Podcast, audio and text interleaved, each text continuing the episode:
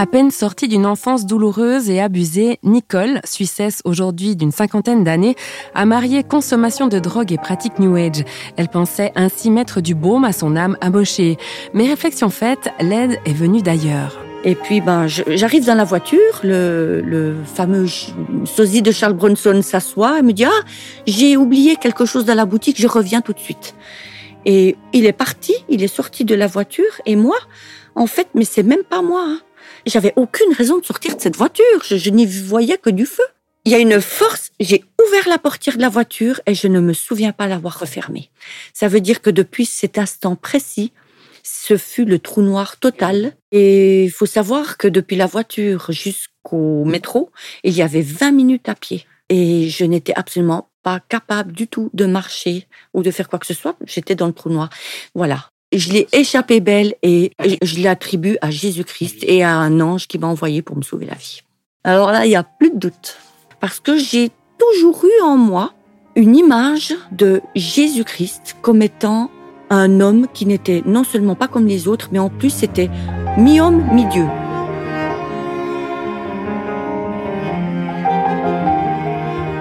C'est petit à petit, notamment grâce à Internet, que le regard de Nicole sur ses pratiques New Age va changer.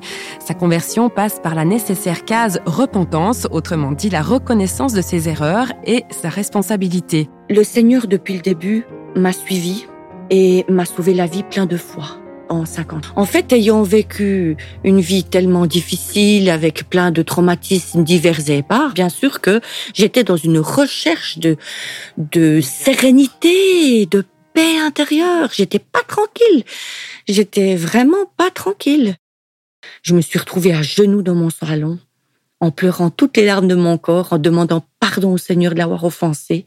Et c'est là que le Saint-Esprit, qui révèle les péchés, qui veut vraiment euh, nous convaincre de, justice.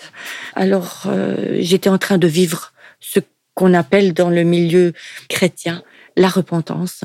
Et là, euh, j'ai vraiment réalisé les horreurs que j'avais faites dans ma vie. C'est maintenant que j'écris mon témoignage et que je vais sortir un livre de ce, de ce vécu-là, de cette vie, que je me rends compte le nombre de fois qui m'a sauvé la vie. Alors pourquoi m'a-t-il laissé me perdre?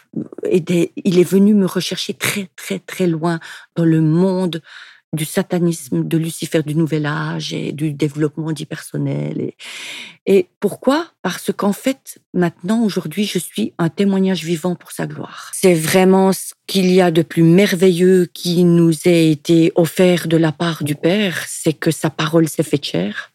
C'est lui qui est venu s'offrir sur la croix pour quiconque croit en lui est sauvé.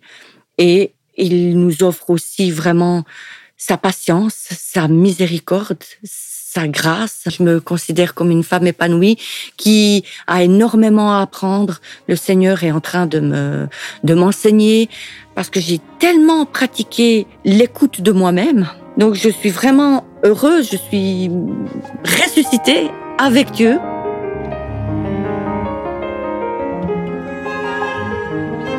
Apprendre à reconnaître ses erreurs, c'est souvent le premier pas pour un mieux-être. Mais ça ne suffit pas.